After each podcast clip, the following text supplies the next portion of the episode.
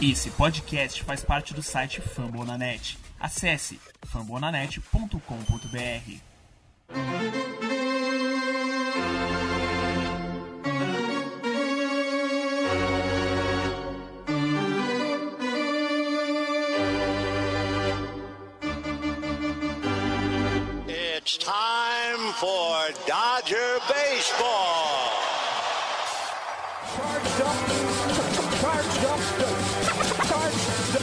Charged. Let's go, Dodgers! Let's go! Another home run party. They, they just keep coming at you.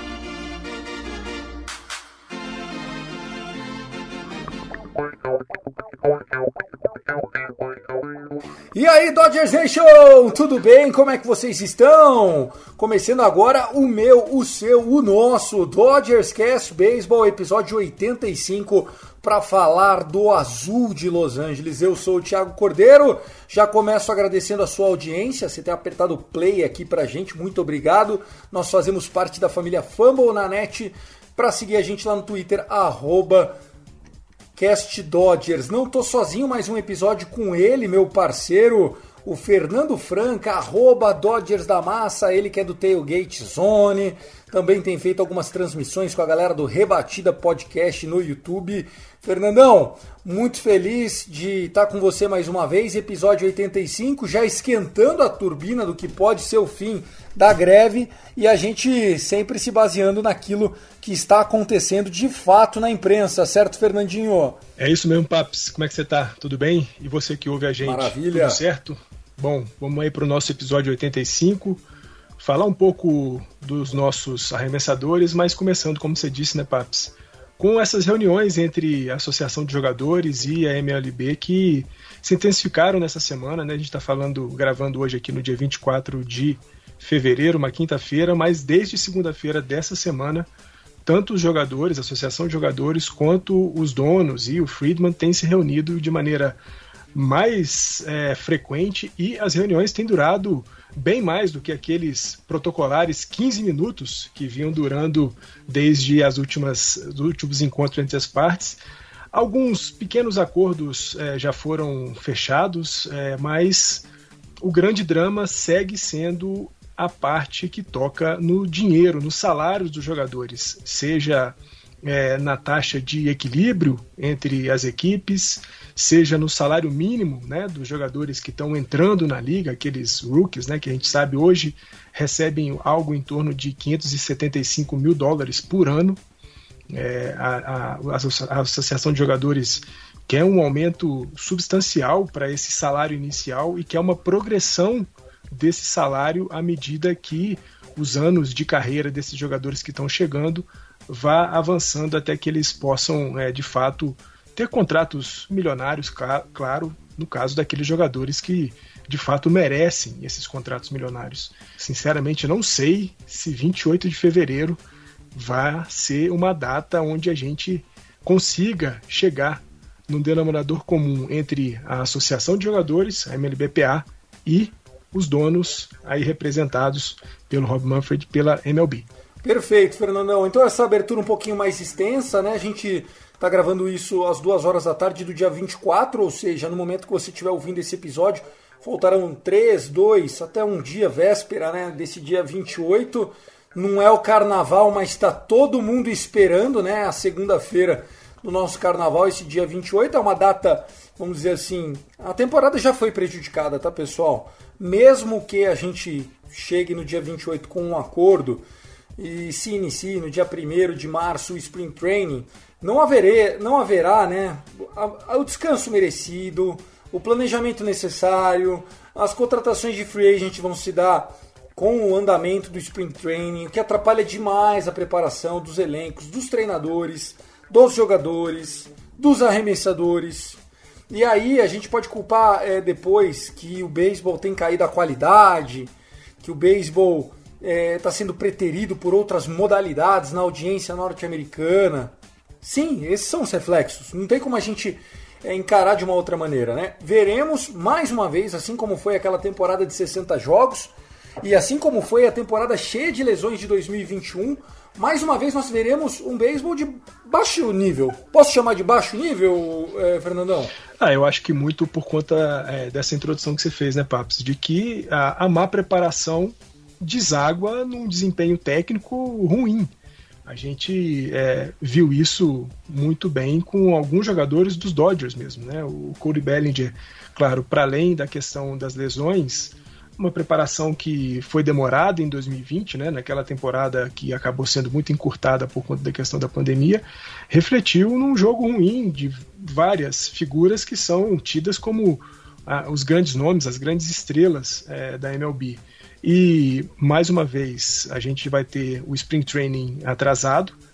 Já foi é, dado como certa, já foi inclusive comunicado um adiamento da, do início da temporada, né? A, a temporada regular ela não vai começar no dia 1 de abril, como estava como tava posta, já vai ter um adiamento.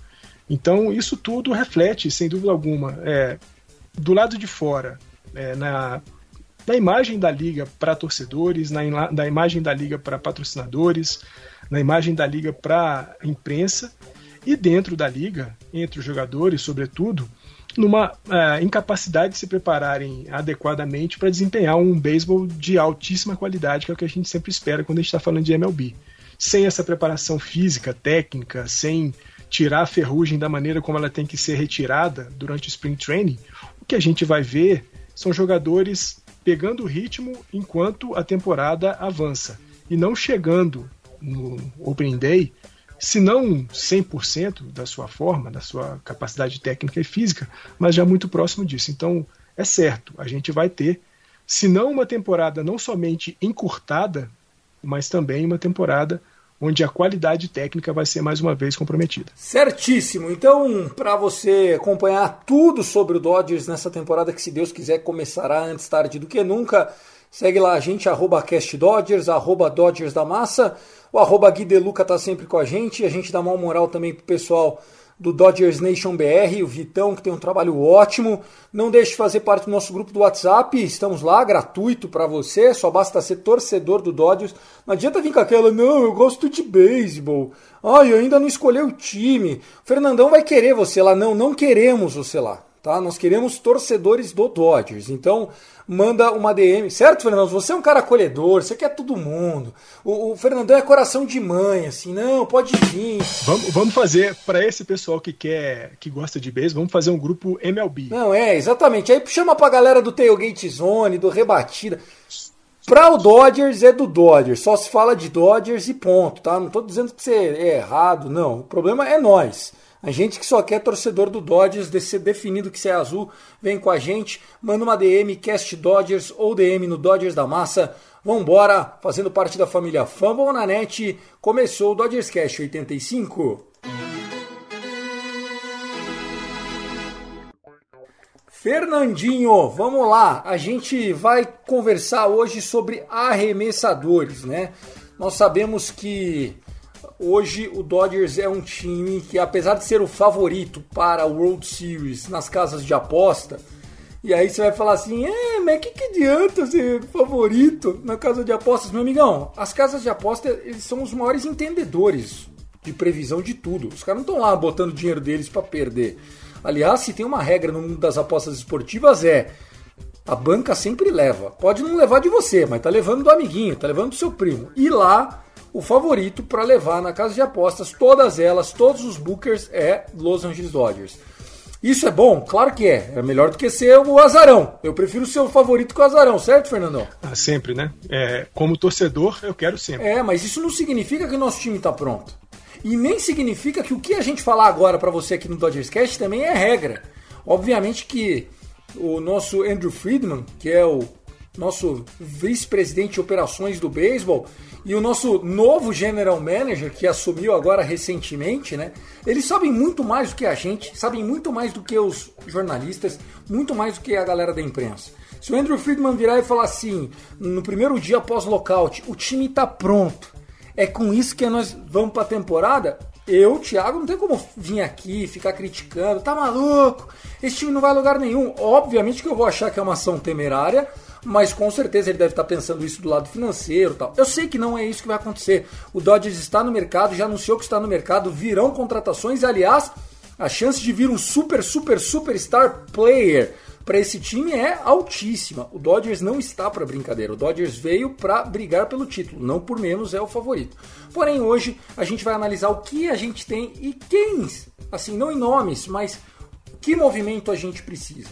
Nós na última, no nosso último episódio no 84, vale a pena você conferir, a gente fez um episódio chamado A base vem como né? Era um, uma amostra de como estava a nossa farm system. Hoje nós vamos falar de rotação, a rotação e o bullpen. Vamos falar dos braços do Dodgers. Na semana que vem a gente vai fazer um sobre os sluggers, sobre rebatedores, o infield, o outfield. Quem são os hitters desse elenco do nosso roster de 40 e depois de 26 homens, que é o que vai dar início à temporada provavelmente em 1 de abril ou um pouco depois, caso as decisões não se acelerem. É, nós estamos falando de uma rotação que está ali no limbo, no sentido de quantidade, Fernandão. Nós temos é, o Clayton Kershaw ainda como um agente livre, nós temos o Trevor Bauer como incerto, nem se vai jogar e muito menos se vai jogar pelo Dodgers. E aí nós temos como certeza os nossos rapazes, né? Walker Buehler, Julio Urias e Tony Gonsolin. Voltando do estaleiro, tentando voltar em algum ponto da próxima temporada, se é que volta esse ano, tem o nosso Red Hot, né? O, o, o menino, o Sideshow Bob do sertão, né? O nosso Dustin May. O homem é, o, não vamos falar disso que eu não quero não gostar dele. O caçador Dustin May que a gente não gosta, mas o Dustin May é arremessador. A rotação tá fraca. Trouxeram o Andrew Heaney é, num discurso que pareceu que era um homem de setup para fazer aquilo que o Brandon Monroe fez em 2016. Não sei se vai funcionar isso, viu, Fernandão? Ah, Tiagão, eu acho que a gente está bem encurtado, de fato, na nossa rotação, né? Você falou aí de caras que têm jogado de fato como arremessadores, é, como starters, a gente tem só o Biller e o Urias. O Tony Gonzolin, vale lembrar, né? Temporada passada, ele começou bem tarde a temporada dele, né? Começou já ali pelo mês de junho, porque ele também voltava de uma recuperação de lesão. É, ele nunca foi um arremessador de rotação para mais do que cinco entradas. É, ele teve limitadas suas ações, seja nos poucos jogos em que ele começou como né, um starter, como ele apareceu como um arremessador da rotação, seja nas aparições que ele fez vindo do bullpen. Então hoje, claro, né, a, nossa, a nossa rotação está muito encurtada. Você falou bem, né? Trevor Ball ainda tem o seu futuro é, incerto.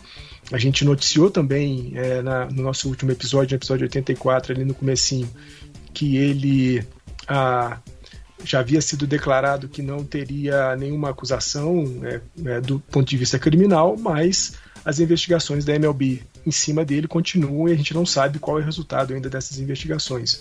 O May está machucado ainda, deve voltar, e se voltar para alguma coisa para lá do All-Star Game, e o Clayton Kershaw ainda precisa ser recontratado. Afinal de contas, o Kershaw ainda é o nosso um, um dos nossos free agents mais cobiçados, não só por nós, torcedores dos Dodgers, joga, é, time dos Dodgers, mas também algumas outras franquias.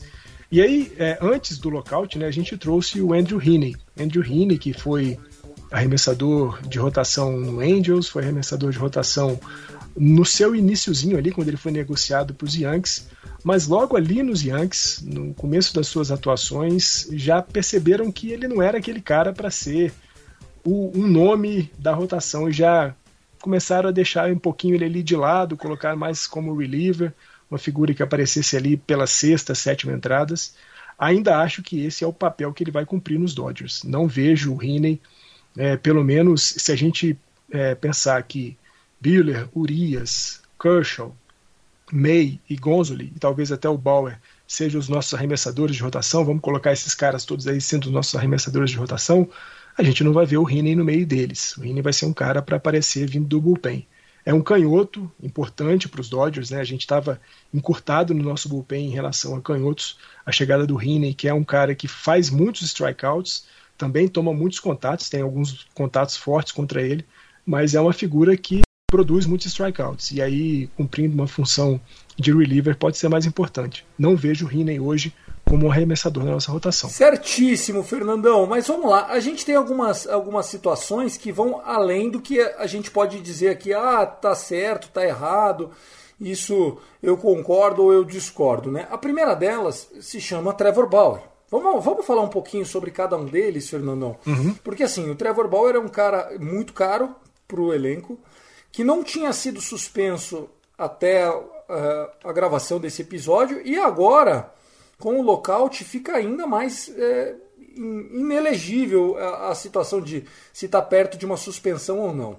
Eu acredito que, pelo lobby que ele tem, e por ser o jogador que não foi acusado criminalmente né? Ele ainda segue enfrentando decisões na, na esfera civil, mas criminalmente é, as acusações foram retiradas, pelo menos por enquanto, até que novas provas eventualmente acabam surgindo.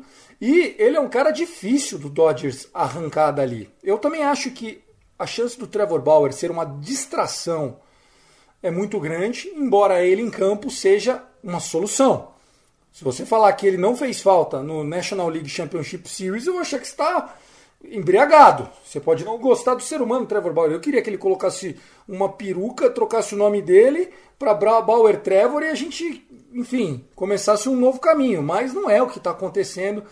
Se ele ficar, eu acho que já melhora um pouco o cenário. Se ele sair e o Dodgers tiver que gastar esse dinheiro sem usar, eu acho que a chance da gente conseguir um título esse ano se reduzem drasticamente, viu, Fernandão? Não, é sem dúvida. É assim, o Bauer é o que você falou. É, vamos esquecer se é que dá para falar disso, mas vamos tentar deixar de lado essa questão envolvendo né, a vida pessoal dele, as questões. Onde ele está errado, tá? Ele está errado, mesmo que ele não seja culpado, é, muito, ele está errado. errado. Durante a temporada não é pro cara ficar se envolvendo com garota e tal, não é. Ah, a vida pessoal do cara, meu amigão, você atrapalhou o time. Eu acho que a, a avaliação, o resultado da investigação da, da MLB em cima do Bauer passa muito pelo que os Dodgers vão poder fazer com o contrato do Bauer.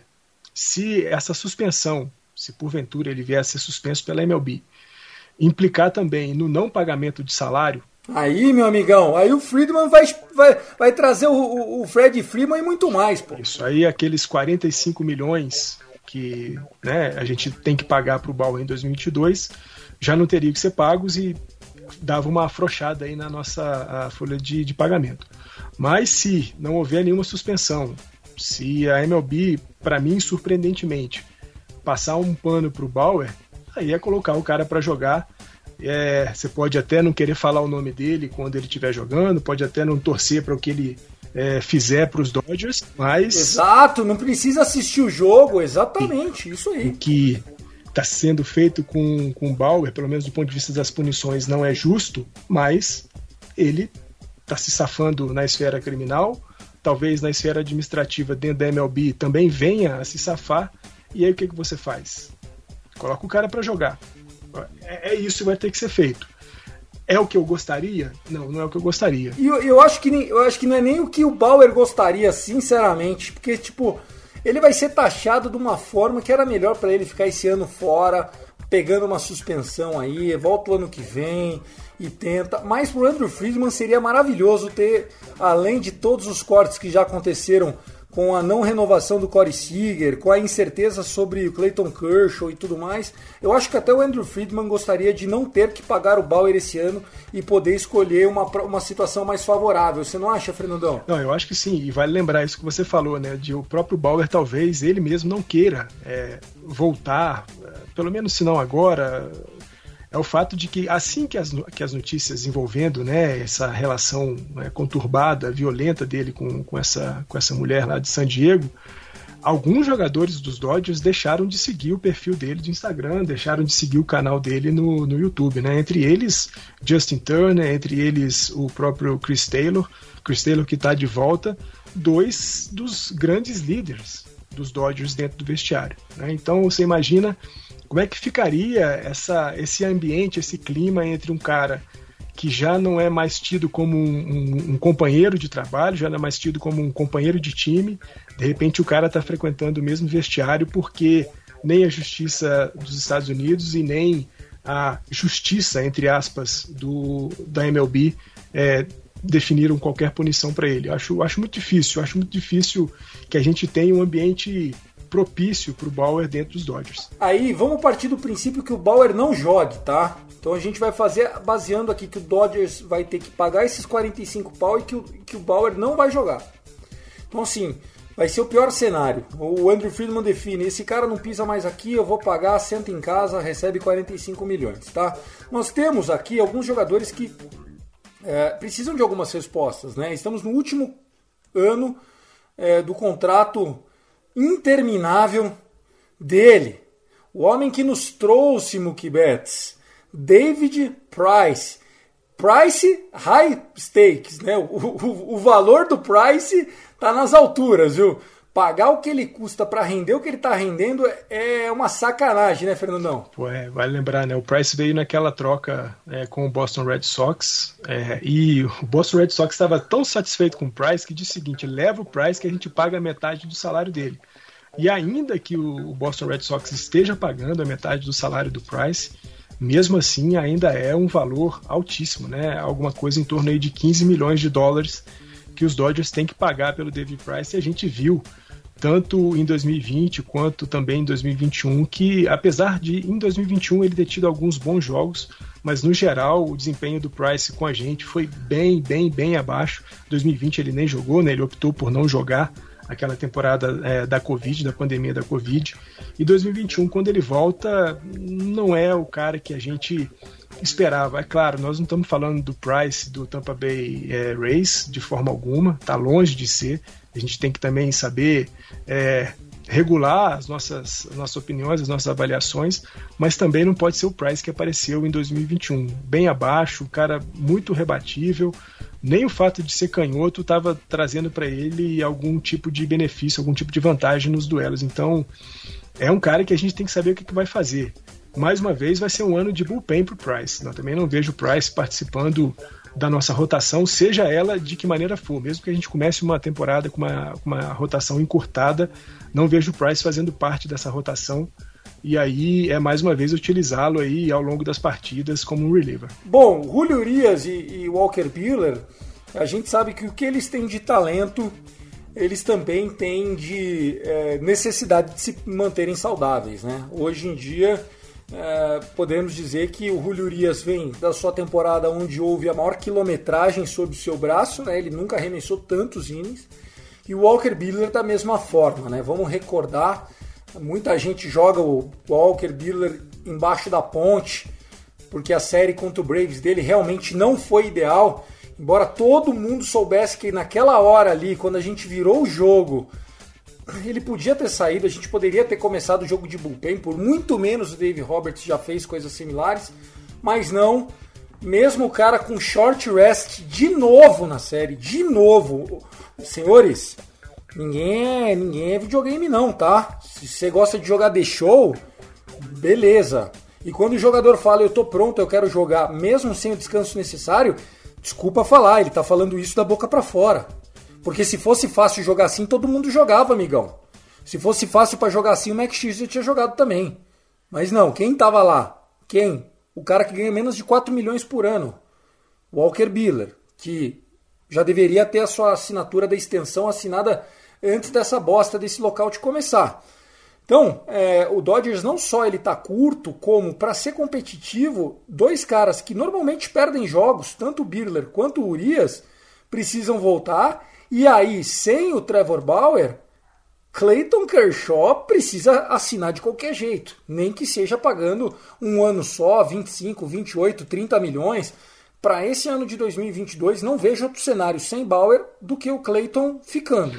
Não, eu também não vejo. E assim, acho que muito por conta da relação do, do Kershaw com os Dodgers, acho difícil que ele não assine de novo. Acho que o Andrew Friedman vai falar para ele: pelo amor de Deus, cara.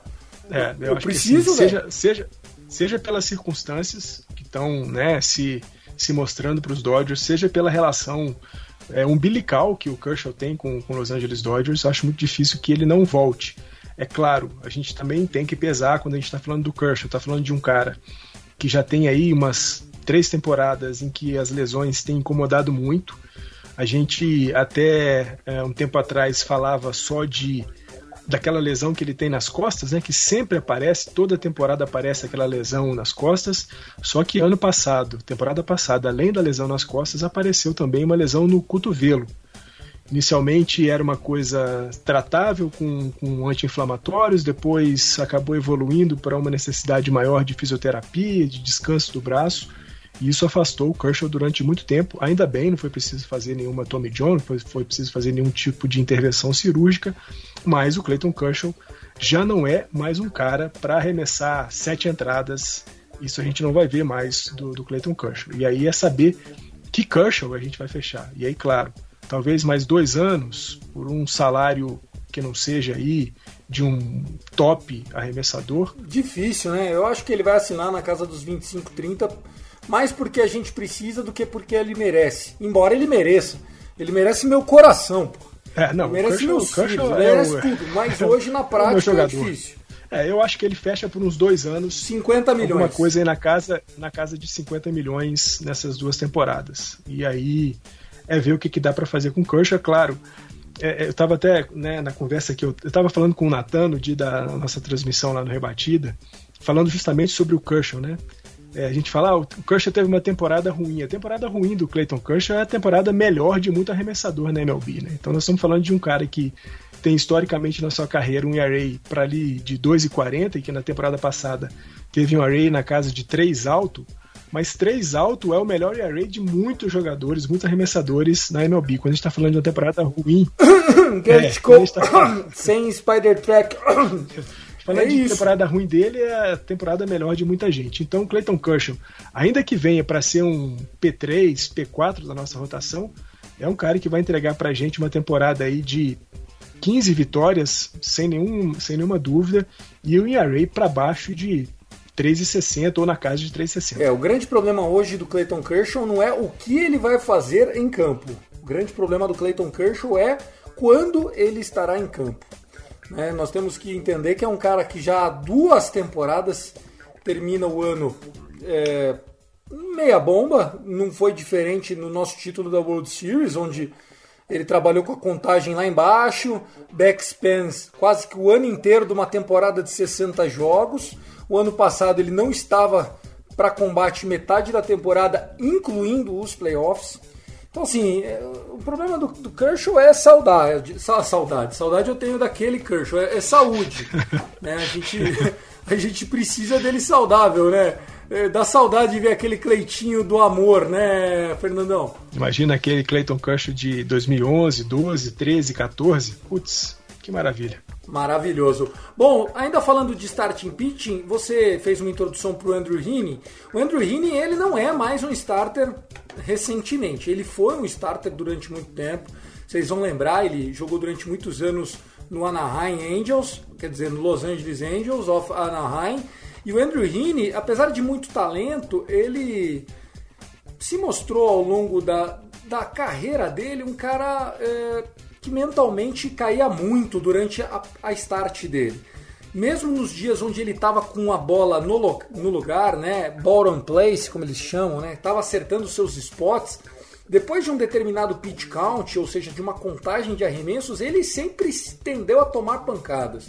Uh, no New York Yankees, o último clube antes de vir para cá, ele estava jogando já como um reliever, até porque aquele outfield de criança não ia ajudar um cara que, que toma bastante contato, É, mas é um cara que gosta da Califórnia, apesar de ser de Oklahoma. Eu acho que é um cara que a gente vai ter que contar para fazer um start.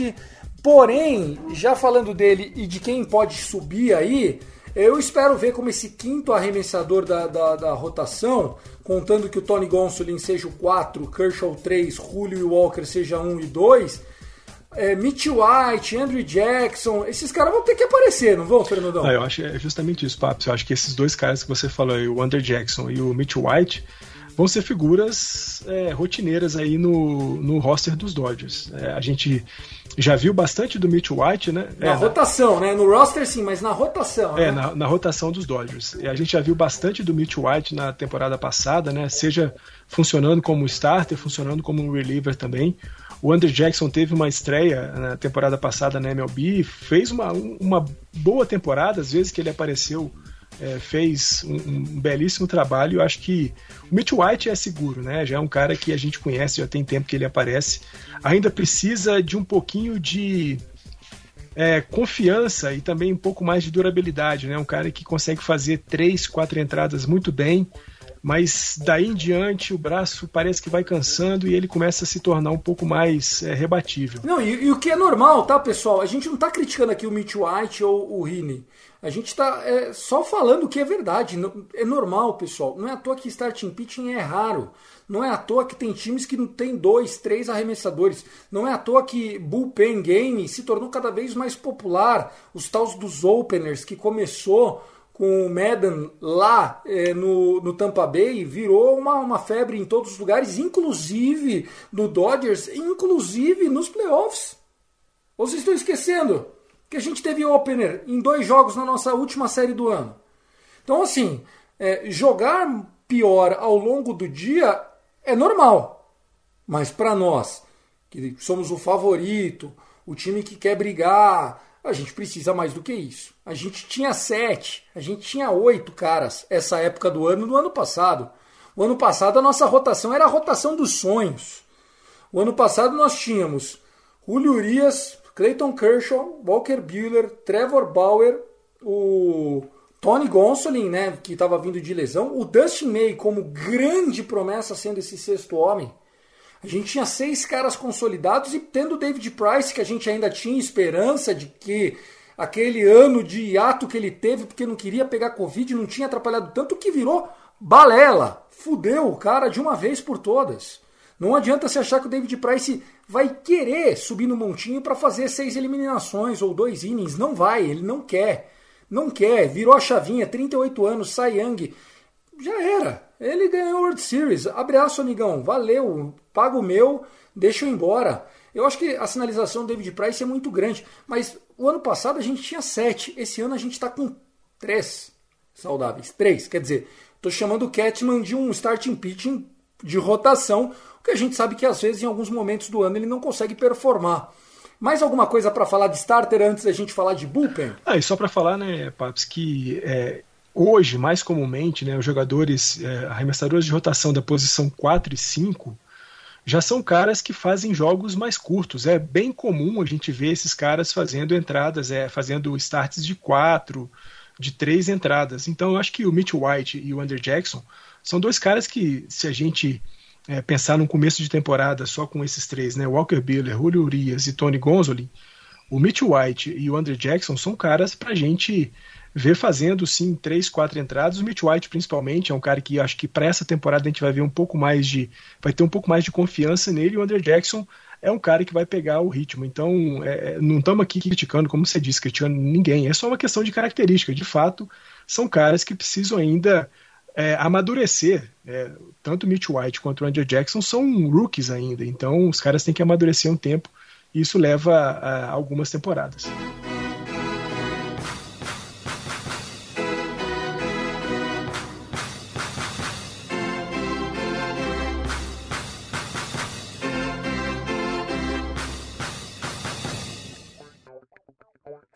Vamos falar de bullpen, vamos falar de relievers, né? Lembrando que o nosso Kenley Jensen ainda não assinou nem com o Dodgers nem com ninguém. Ele era um cara que vinha de um contrato de 4 anos, 64 milhões de dólares, que é aproximadamente aí 16, é isso? Se eu tô bom de conta, é isso. 16 milhões. 16 é milhões isso. por ano.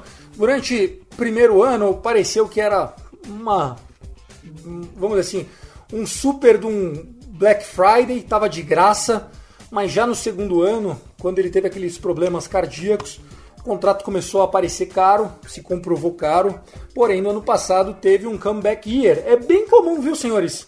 Não é novidade para ninguém. O cara, quando vai virar free agent, melhora, dá uma emagrecida, foca um pouquinho mais. É, né? Atleta, né, quem Jensen? tá, tá, tá esperto demais. Bom, moral da história. Mais um que a gente precisa de qualquer jeito voltar, porque, lógico, né? Nós sabemos o valor do Blake Trining, nós sabemos que o Bigford fez um grande ano, nós sabemos que o Vessia, para locais onde é, a gente tem um canhoto muito bom para rebater, ele vai bem. É o ano do, do Victor Gonzalez tentar recuperar aquele talento. Cadê o Victor Gonzalez? Super Gonzo, cadê? Onde você foi parar, moleque? Pelo amor de Deus. Brusdar Graterol, que já, já chamou no peito para os amigos e falar: Eu quero que o Jensen nem renove, porque eu sou o novo closer do Dodgers. Se, se me chamar, eu entro para definir. E claro, tem ainda aquelas apostas dos nossos olheiros, né? O Dodgers que é muito bom nisso. Nós temos alguns jogadores de muito potencial, como por exemplo o, o Tommy Canley. Tommy que não jogou ano passado, mas é um cara que a gente acha que pode produzir muito bem. O Ivan Phillips, que ninguém dava nada quando entrou, foi bem. O Darren Nunes é um cara talentoso, enfim. É, o discípulo do nosso Honey Cut nosso novo técnico de arremessadores já no último ano se provou muito competente. Para o bullpen, eu acho que a gente vai perder pouco, mesmo que o Kellen Jensen não renove e não venha ninguém, né, Fernando? Analisando só quem está aqui hoje. Paps, o bullpen continua sendo uma belíssima arma dos Dodgers, né? Como você disse, mesmo que o Jensen não renove, e assim, eu, que, eu, gosto, eu gostaria muito que o Kellen Jensen renovasse não só porque ele teve uma temporada de 2021 muito boa, mas como também, apesar dessa temporada muito boa, o valor de mercado dele está bem baixo para um cara da, da qualidade, do tamanho que ele tem dentro da MLB. O pessoal fala aí alguma coisa de 10 milhões por ano para o Kellen Jensen, comparado com os 16 que ele recebeu ao longo do, desse contrato com os Dodgers, é, é, é bem menos é, dinheiro. Mas como você disse, a gente tem Blake Trining, que pô, se provou um cara gigantesco pra gente. O Graterol, que já chamou a responsabilidade de, de ser o closer. E eu li algumas coisas aí na imprensa americana esses dias, alguns analistas falando que de fato ele tem totais condições de cumprir essa posição, e tem mesmo, né? Nós estamos falando de um cara que tem aí arremesso na casa de 100, 101, bota algumas bolinhas na casa de 104 milhas por hora é, conseguiu ao longo é, de 2021, junto com um belíssimo trabalho do Mark Pryor, desenvolver alguns outros arremessos. O slider dele passou a ser um arremesso bem efetivo. Ele tem uma sinker poderosíssima, essa sinker aí de 100 milhas por hora. Mas não dá para ser um arremessador de um closer só com um arremesso. É bom dar uma variada e esse, esse slider dele que está começando a aparecer faz muito sentido e pode ajudá-lo muito. E aí, fora isso, é, Vezia, Bigford, duas grandiosíssimas e belas surpresas da temporada 2021. O Justin Brewell é um outro canhoto, um molequinho canhoto que apareceu aí sendo colocado em algumas fogueiras e saiu-se muito bem, canhoto importante. O Caleb Ferguson, que volta essa temporada, é outro canhoto. Então a gente é, olha para o bullpen dos Dodgers, o Ryan Pepiot é outra figura que também deve fazer parte desse bullpen ao longo da temporada é, a gente olha para o bullpen dos Dodgers e ainda que, o, como eu disse, né, o Jensen não renove, é um bullpen de altíssima qualidade, não tem assim muitas preocupações. Claro, a gente falava da nossa rotação em 2021, né, que a gente não tinha muitas preocupações, afinal a gente tinha seis, sete jogadores para rotação e no final da temporada a gente só tinha três e olhe lá. Mesma coisa pode ser com o bullpen 2022. A gente fala que agora que não tem preocupação, que o time está muito bem servido, que tem outras figuras também surgindo aí nas minors, mas a, a verdade é que pensando nesse momento, nesse exato momento de 2022, o bullpen dos Dodgers não é um problema, é, não só por conta desses caras que já ficaram da temporada de 2021, mas com a chegada do Heaney e do Daniel Hudson. Daniel Hudson é um outro arremessador destro, um reliever que também chegou, já teve uma passagem pelos Dodgers é um cara que, mais uma vez, sendo trabalhado junto com o Mark Pryor, pode render é, um, um bons frutos para os Dodgers. Acho que Heaney e, e, Hudson têm muito a ganhar com o trabalho que eles vão fazer com o Mark Pryor. Então, vamos ver como é que essas coisas se desenvolvem, mas o bullpen hoje não é um problema para os Dodgers. Eu acredito que a gente tem que valorizar é, o nosso staff. É, o meu maior medo hoje é perder o Mark Pryor. Sinceramente falasse assim, olha, o Mike Pryor está sendo sondado para ser bench coach em, em algum time, é, o próprio manager de um time, eu acho que isso pode ser uma queda sem precedentes no padrão imposto por Rick Haneker. Diria mais, se, se o Pryor for embora, a gente tem que desaposentar o Rick Haneker. É, é isso. Nós temos, que, nós temos que trazer o homem de volta. Falar, você acha outro jovem aí, a gente se vira, se vira, né? E é, destacando aqui, achei muito interessante a sua análise, os seus nomes. Acho que é, nós temos condição de fazer a performance desses jogadores, porque são jogadores, nenhum deles, tirando o Trining, que tem 36, o David Price, não, o Trining tem 33, o David Price tem 36 e o Daniel Hudson, que eu acho que não vai fazer o time, embora né, é um jogador que já teve seus momentos, ele já foi closer, estava jogando no Padres, já, jogou, já foi closer é, no, no próprio Arizona de backs contra a gente, teve boas temporadas. Eu não vejo ele sendo um, um jogador mais é, dominante, óbvio. Né? A gente espera estar errado. Se trouxeram eles, ele é porque ele tem condição. Mas eu acho que o segredo vai passar pelo Mark Pryor, né? Tem que manter o que está aí, né? É, e Paps, é, ontem, o, ontem, dia 23, quarta-feira, o Joey Kelly foi o convidado lá do programa do Dave Vassek, que é o seu grande mentor, seu grande guru. Sim. E o Joey Kelly disse que gostaria muito de voltar para os Dodgers. Quer voltar. Né, nessa temporada. Lembrando que é, o contrato, existia mais um ano de contrato pro, pro Kelly com os Dodgers, mas era uma escolha do time. Era um club option de 8 milhões, né? Isso, e aí o time optou por pagar pela saída do Joey Kelly. E aí, automaticamente, ele se transformou num agente livre. Isso pode ser uma estratégia do, do Friedman, não sabe, né? Talvez pagar a saída do Kelly para tentar recontratá-lo por um contrato mais, mais barato.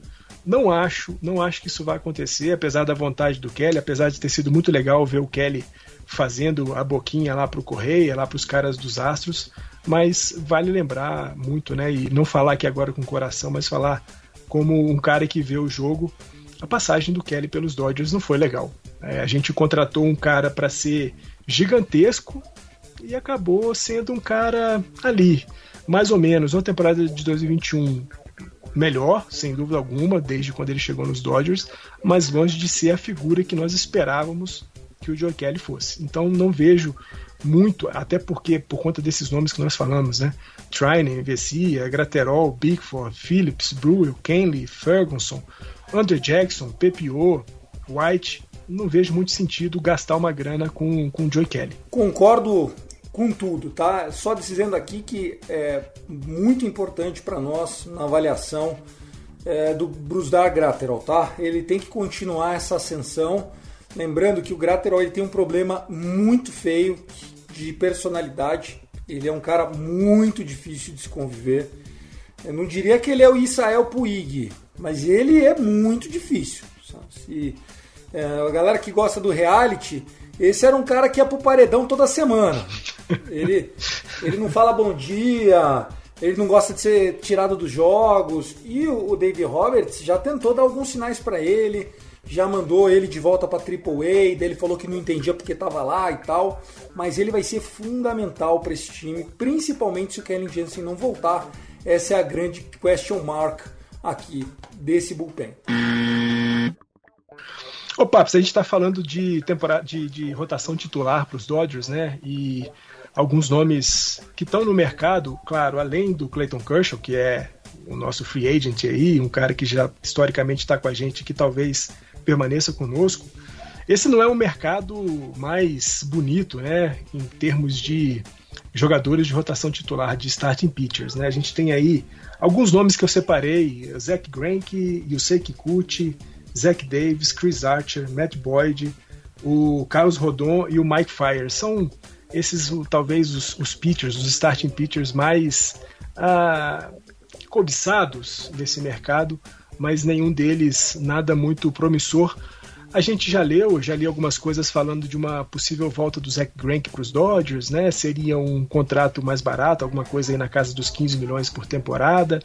Lembrando, né, o Zach Greinke teve uma belíssima passagem pelos Dodgers, acabou. Seria mais ou menos o que a gente tentou fazer com o Alex Wood, não agora, essa última vez, Isso. mas aquela em 2015 e 2016, né? É um cara que já teve o seu valor, apesar do Greinke é maior que o Alex Wood, Sim, sim. teve uma carreira mais brilhante, ganhou Cy Young, lá, lá, lá.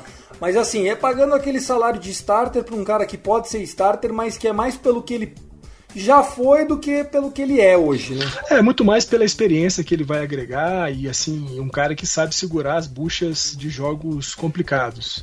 A gente não vai ver um Greinke, né? Lembrando, né? O Greinke, quando passou a primeira vez pelos Dodgers, fez 92 jogos, 51 vitórias, 15 derrotas, fechou com um ERA de 2.30. É, porra, coisa fantástica.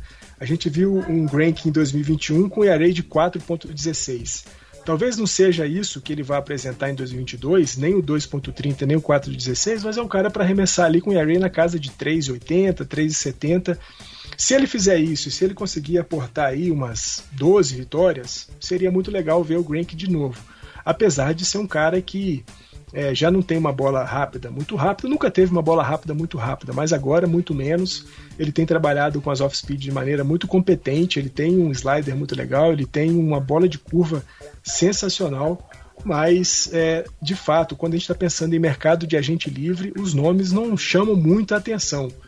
A gente olha para o mercado de troca, tem algumas coisas que já, já passaram pelos Dodgers, né? Uma, uma possível troca com o Cincinnati Reds para tentar trazer o Luiz Castilho, uma possível troca com o Baltimore Orioles para tentar trazer o John Means, mas isso não é, é, fruto de especulação. Nós vamos falar de especulação aqui agora porque elas nem estão acontecendo, né? O lockout. Isso, pessoal, isso. Eu não queria eu não queria ser a mãe de nada. É, o, o lockout bloqueou todo tipo de negociação. Você não pode negociar com ninguém, exceto com jogadores para contrato de minor, né? Mas para contrato de major league você não pode negociar com ninguém. Então, falar de troca agora não é nada é, muito saudável.